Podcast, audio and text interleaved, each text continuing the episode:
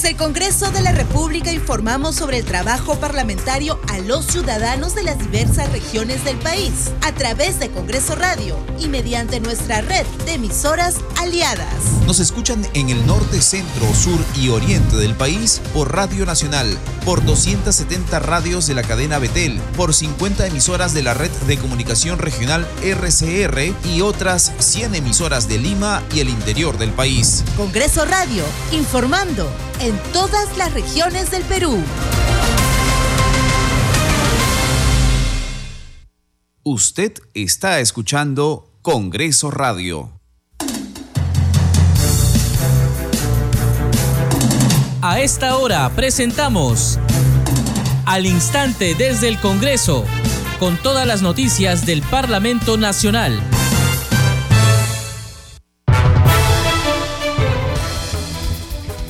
Están? Bienvenidos a su programa al instante desde el Congreso. Les saluda Carlos Alvarado y estos son los titulares. El Congreso de la República gestionó diversas acciones en favor de la población en esta primera legislatura del periodo anual de sesiones 2023-2024 para afrontar la inminente llegada del fenómeno El Niño Costero. El Parlamento creó así la Oficina de Gestión de Riesgo y Desastres que dispondrá de un sistema especial que permitirá sostener las comunicaciones y la información en tiempo real ante eventuales emergencias. El Congreso de la República a la fecha logró darle al país 89 leyes dirigidas a atender las diversas problemáticas que afrontan millones de peruanos. Se dieron leyes para enfrentar la recesión económica, la inseguridad ciudadana, la atención de salud, la calidad educativa, los efectos del niño global, entre otros. Los docentes de las universidades públicas y privadas tienen plazo hasta el 2025 para obtener sus grados de maestría y doctorado, requisitos para ejercer la docencia en los estudios de pregrado y posgrado respectivamente. Así lo dispone la ley 31.964, la cual fue oficializada recientemente con su publicación en el Boletín de Normas Legales del diario El Peruano se establece como plazo definitivo el 30 de diciembre del 2025 para que los docentes de las universidades públicas y privadas puedan obtener sus grados académicos.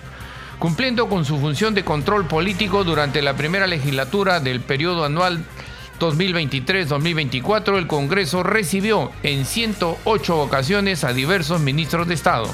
Según la información proporcionada por el área de estadística parlamentaria, 83 de estas reuniones tuvieron lugar en las comisiones ordinarias del Congreso de la República, donde los ministros abordaron la gestión de sus respectivos sectores. Además, se informa que 25 ministros de Estado asistieron al Pleno del Congreso por diversos motivos.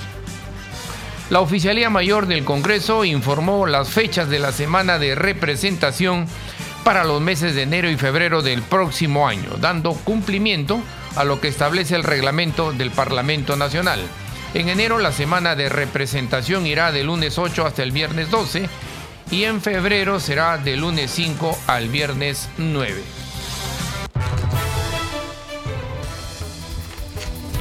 Desarrollamos noticias en al instante desde el Congreso. El Parlamento Nacional viene trabajando para enfrentar los efectos del fenómeno El Niño Global. Los detalles en el siguiente informe. El Congreso de la República, desde su labor de fiscalización, siempre ha destacado la necesidad de articular planes de acción con autoridades regionales y locales en atención a las demandas de la población ante la llegada del fenómeno del niño costero. Pero, ¿cómo se ha desarrollado este evento climatológico a lo largo del tiempo en el Perú? Conocido desde la existencia de civilizaciones preincas como Moche, Lima y Nazca, este fenómeno ha dejado huellas en la geomorfología y estudios paleontológicos, evidenciando su existencia durante al menos 40.000 años atrás. Hasta el niño costero de 1997 y 98 se registraron alrededor de 25 episodios de este fenómeno. Los eventos de 1891 y de 1925 comparables en intensidad a los de 1982, 83, 1997, 98 y 2017 causaron lluvias torrenciales, sequías y pérdidas humanas y materiales impactando la economía y la producción nacional. En efectos de intensidad, el costero de 1997 y 98 fue el más grave, causando pérdidas económicas por alrededor de los 3.500 millones de dólares, el 6.2% del PBI anual de 1998. Los desastres de mayor magnitud se registraron en las regiones de Piura, Tumbes, Ica, Trujillo y Chimbote. Más de 42.000 viviendas fueron destruidas por aludes, huaicos e Por su parte, el evento de 1982 y 1983 se encuentra en el segundo lugar. Este causó pérdidas económicas por 3.283 millones de dólares y afectó a 1.267.730 personas en Perú. De ellas, 587.120 quedaron sin vivienda. Las lluvias torrenciales destruyeron infraestructuras y vías de comunicación en diferentes regiones del país. El niño costero del 2016 y 2017 se posiciona como el tercer fenómeno más intenso en los últimos 100 años en Perú, debido a las lluvias e inundaciones, ríos y arroyos secos habitualmente se inundaron, provocando episodios prolongados de lluvias, inundaciones y deslizamientos de tierra desde Ica hasta la frontera con Ecuador. Las inundaciones causaron la muerte de 162 personas, afectaron a casi 1.5 millones de personas y dañaron cientos de miles de hogares, comprometiendo también la infraestructura crítica y el acceso a comunidades necesitadas. Las pérdidas económicas, según el Banco Central de Reserva del Perú, alcanzaron los 3 mil millones de dólares, equivalente al 1.6% del PBI, abarcando daños en infraestructura, carreteras, puentes, cultivos y viviendas. Por ello, es fundamental la articulación entre todas las autoridades, tal como viene realizando el Congreso en salvaguarda de la población más vulnerable. Seguimos desarrollando noticias en al instante desde el Congreso. El presidente de la Comisión de Defensa del Consumidor, Wilson Soto, solicitó a la Contraloría General de la República iniciar acciones de control en la anunciada venta de boletos para el ingreso a la ciudadela de Machu Picchu. Escuchemos desde el punto de vista del consumidor nos interesa que se piense en todos los tipos de consumidores. Hay muchos turistas, sobre todo nacionales, que prefieren comprar sus entradas en forma presencial. Y se debe pensar también en ese tipo de consumidores antes de tomar decisiones. Por ello nosotros hemos hecho una audiencia pública a raíz de que cuando había uno, igual también unas manifestaciones, en, en Cusco mismo hemos hecho una audiencia pública en el cual estaba presente eh, la jefa de gabinete de asesores del Ministerio de Cultura, la señora Ana Piña Cardoso, estaban todos los grupos de empresarial, el, los señores de Frente de Defensa, y hemos hecho un, una audiencia pública amplia donde que, donde que se ha participado en el cual nosotros, antes que tomaran una decisión, hemos dicho que, que siempre socialicen con la población, cosa que no ha pasado. y me preocupa mucho ah, lo señalado ¿no? Por la ex directora, donde que dice, nos preocupa que la directora de Cultura del Cusco dice en su carta renuncia que no hace más que confirmar que las decisiones que quieren tomar sin diálogo con las autoridades locales.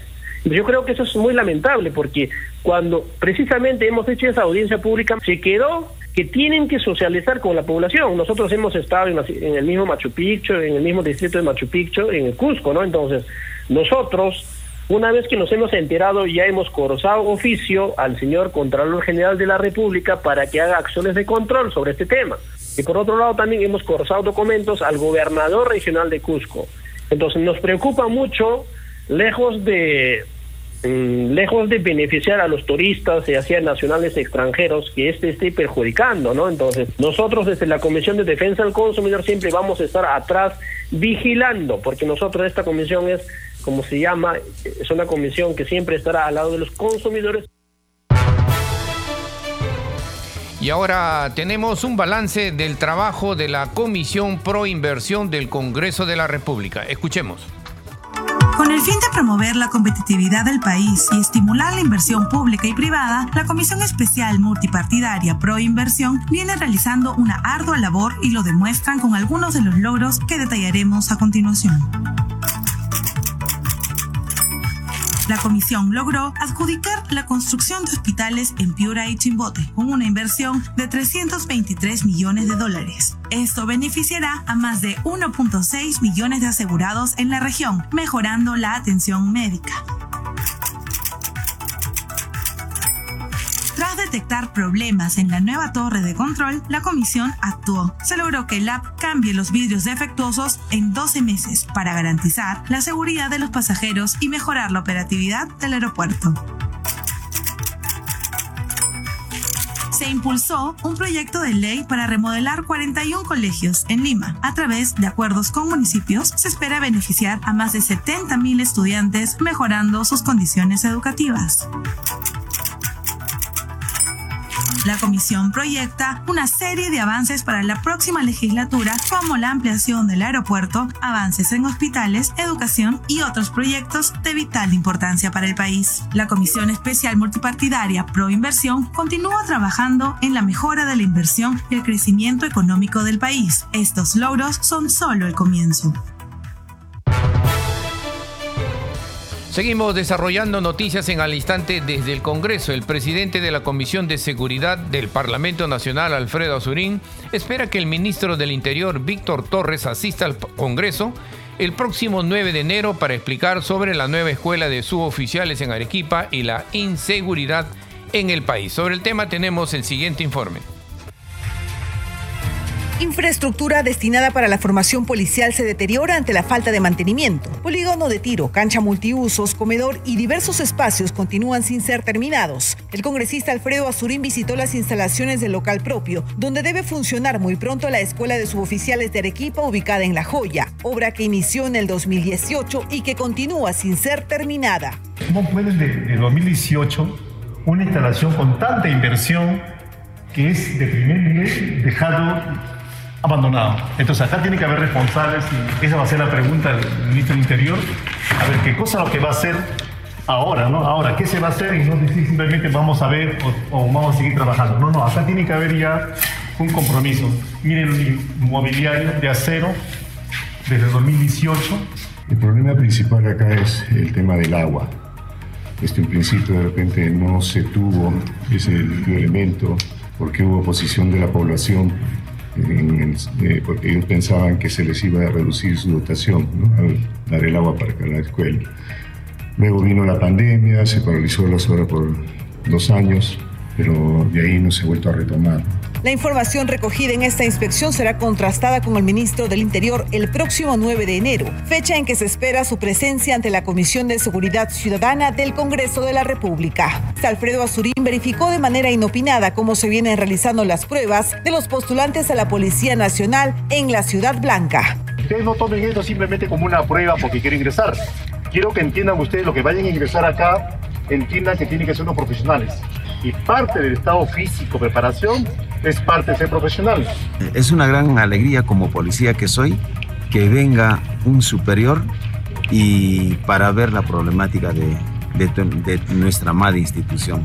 1.100 postulantes luchaban por 220 vacantes. ¿Cómo recibe usted la visita inopinada del congresista Surín que viene haciendo su labor de fiscalización?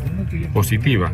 De verdad, eh, permite de una u otra manera eh, que tenga conocimiento de de cómo se vienen realizando las, las actividades, en este caso de la Policía Nacional del Perú, en el proceso de admisión.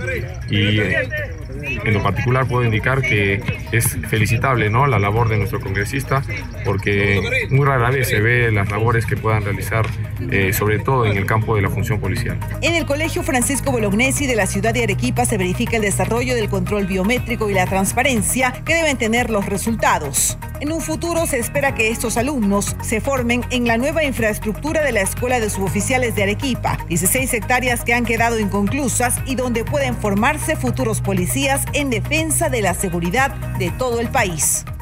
Se tiene prevista que la obra culmine a fines del año 2024. En un primer momento albergaría a 800 alumnos y en su máxima capacidad hasta 5.000 alumnos. Informó Helen Vances desde La Joya, Arequipa, con la cámara de Julio Aldama. Seguimos desarrollando noticias en al instante desde el Congreso. Ahora presentamos el balance del trabajo de la Comisión de Energía y Minas del Parlamento Nacional. Escuchemos.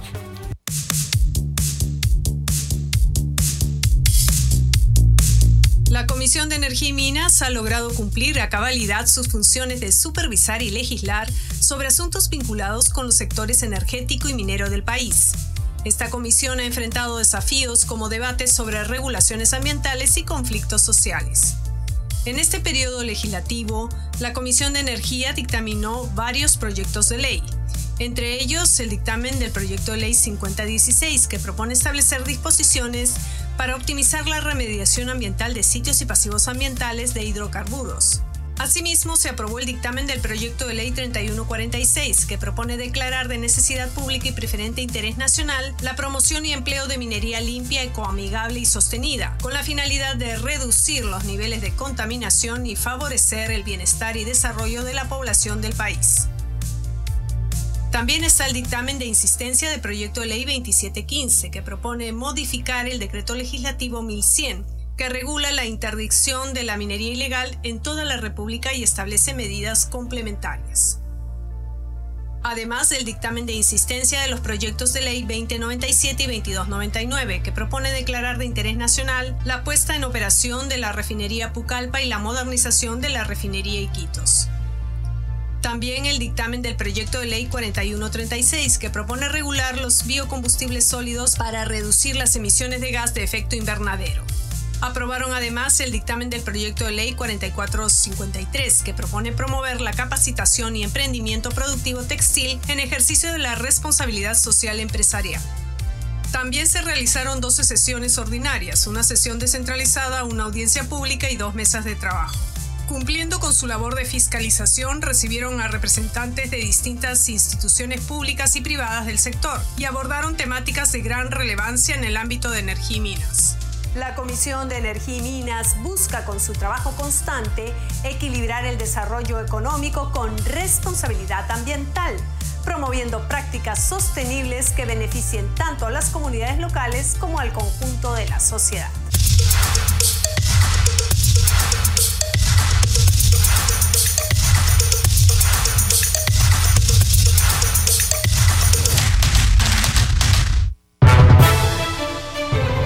Seguimos desarrollando noticias en al instante desde el Congreso. En marzo del 2013 se promulgó la ley que regula el régimen especial de seguridad social para los trabajadores y pensionistas pesqueros con el objetivo de facilitar su acceso a una pensión. La congresista Sigri Bazán señala que hay ciertos vacíos y omisiones en esta norma, por lo que ha presentado un proyecto de ley. Vamos a escuchar. En marzo del 2013 se aprobó la Ley 303, la ley que regula el régimen especial de seguridad social para trabajadores y pensionistas pesqueros. Esta ley se creó con el objetivo de facilitar el acceso de trabajadores y pensionistas pesqueros a una pensión. Sin embargo, ciertos vacíos y omisiones de la norma ponen en riesgo el garantizar pensiones dignas para actuales y para futuros pensionistas. Frente a esta situación, hemos presentado una iniciativa que busca modificar la ley para resolver algunas de sus limitaciones. ¿Qué proponemos? En primer lugar, ampliar los alcances de esta ley a los pescadores que trabajen para armadores con embarcaciones de hasta 100 metros cúbicos, para que estos también puedan recibir una pensión. Esto incluye a pescadores artesanales e independientes. En segundo lugar, permitir que los pescadores que trabajen en rubros distintos durante los meses que no hay pesca y que aporten a la AFP o a la ONP puedan acumular dichos aportes en el régimen especial de pensiones de trabajadores pesqueros. En tercer lugar, equiparar el porcentaje de aportes al fondo de pensiones de los trabajadores pesqueros. Esto quiere decir que tanto pescadores y empleadores aporten lo mismo a dicho fondo. En cuarto lugar, permitir que los pescadores puedan jubilarse con 20 años de aportes. Con estas y otras modificaciones que estamos planteando, buscamos reivindicar la labor de los pescadores. Seguimos desarrollando noticias en al instante desde el Congreso y para la Comisión de Cultura del Congreso de la República también se hizo un balance. Escuchemos.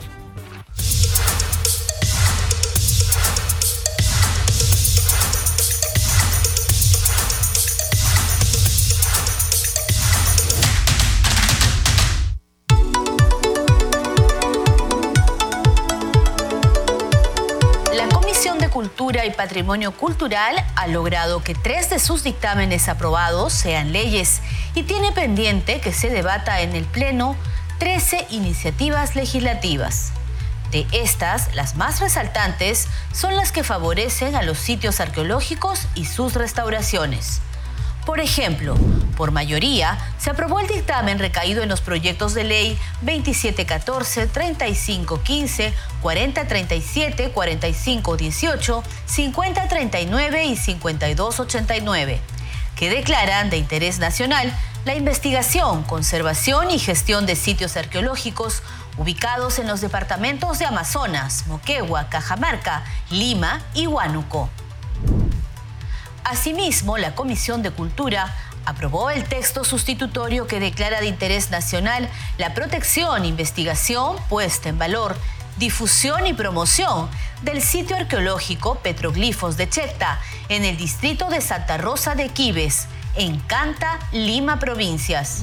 También respaldaron el dictamen recaído en los proyectos de ley 1652, 5084, 5258, 5370, 5535 y 5640 que declaran de interés nacional la restauración, protección, conservación, puesta en valor y gestión de bienes inmuebles ubicados en los departamentos de Apurímac, Cajamarca, La Libertad, Lima y Puno. Este grupo legislativo ha sesionado ocho veces de forma ordinaria y ha realizado dos audiencias públicas descentralizadas. Una se realizó en La Libertad por la problemática de la zona arqueológica de Chanchán, del complejo arqueológico Marca Huamachuco y de Huiracochapampa de la región La Libertad. La otra fue en el Cusco, por la venta virtual de boletos para el santuario histórico de Machu Picchu. La Comisión de Cultura hizo un gran esfuerzo para conectar directamente este sector con la ciudadanía y también para atender la mayoría de las demandas más urgentes de la población.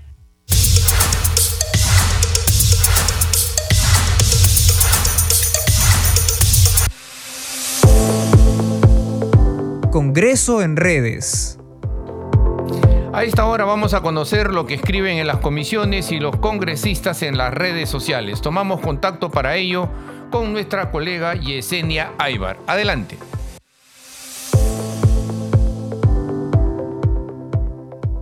Gracias. Ahora vamos a dar cuenta de las publicaciones en redes sociales. Y el Parlamento Nacional publicó en su red social de Twitter la siguiente nota.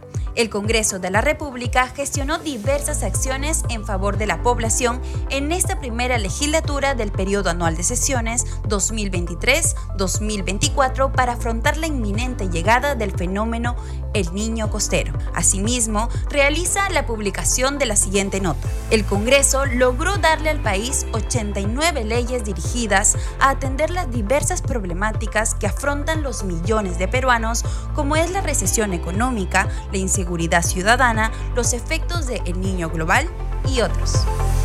Por su parte, la congresista Milagros Jauregui de Aguayo comparte la siguiente publicación, Defensa de la Vida y la Familia. Les comparto un resumen breve de los proyectos de ley en los cuales he trabajado enfocados en la protección de la vida, la familia y los más vulnerables. Agradezco su apoyo continuo en esta importante labor hashtag vida y familia, hashtag milagros Esta publicación va acompañada de una gráfica que menciona los 34 proyectos de ley de su autoría, una autógrafa, nueve leyes publicadas en el Diario El Peruano, seis dictámenes aprobados en comisiones, tres en agenda del Pleno y 16 en comisión. Por su parte, el congresista Mérico Gonza realizó la siguiente publicación en su cuenta de Twitter.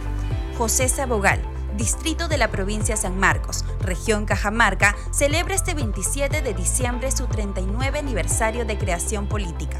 Hago llegar mi afectuoso saludo a sus autoridades y población en general, invocarles a seguir trabajando en unidad. Estas son algunas publicaciones en redes sociales. Adelante contigo en estudios. Gracias Yesenia, nuestra colega Yesenia Aybar con el segmento Congreso en redes. Este programa se escucha en las regiones del país gracias a las siguientes emisoras. Radio Inca Tropical de Abancaya Purímac, Cinética Radio de Ayacucho, Radio TV Shalom Plus de Tingo María, Radio Madre de Dios de Puerto Maldonado, Radio TV Perú de Juliaca Puno, Radio Amistad de Lambayeque, Radio El Pueblo de Ayacucho, Radio Satel Perú de Lampa en Puno, Radio La Voz del Valle de Aplao en Arequipa, Radio Estar de Moyendo en Arequipa, Radio Gaceta Ucayalina Online, Radio Líder de la Unión en Piura, Radio Victoria de Ocros en Huamanga, Ayacucho. Enseguida, los titulares de cierre. El Congreso de la República gestionó diversas acciones en favor de la población en esta primera legislatura del periodo anual de sesiones 2023-2024 para afrontar la inminente llegada del fenómeno El Niño Costero. El Parlamento creó la Oficina de Gestión de Riesgos y Desastres que dispondrá de un sistema especial que permitirá sostener las comunicaciones y la información en tiempo real ante eventuales emergencias. El Congreso de la República a la fecha logró darle al país 89 leyes dirigidas a atender las diversas problemáticas que afrontan millones de peruanos. Se dieron leyes para enfrentar la recesión económica, la inseguridad ciudadana, la atención de salud, la calidad educativa, los efectos del niño global, entre otros.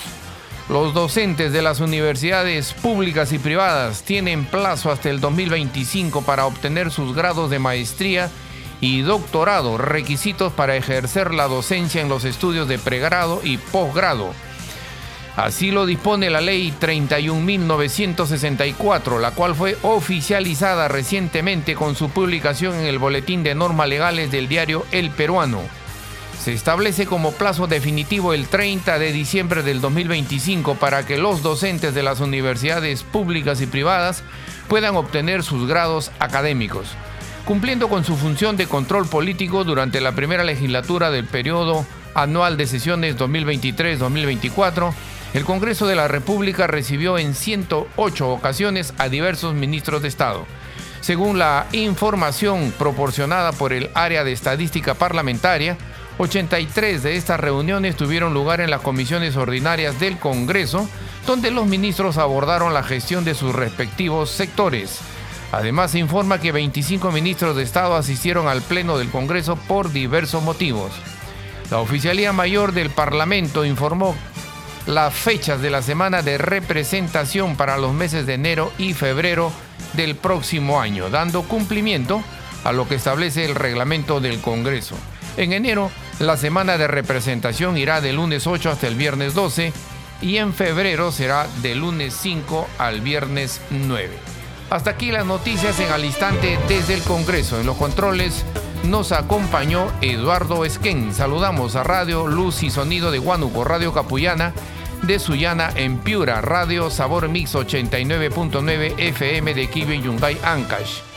Radio Mariela de Canta, Radio Sónica de Ayacucho, Radio Estéreo 1 de Jauja en Junín, Radio Acari de Arequipa, Radio Continental de Sicuani en Cusco y Radio Máxima de Santa Rosa de Quibes que retransmiten nuestro programa. Hasta mañana.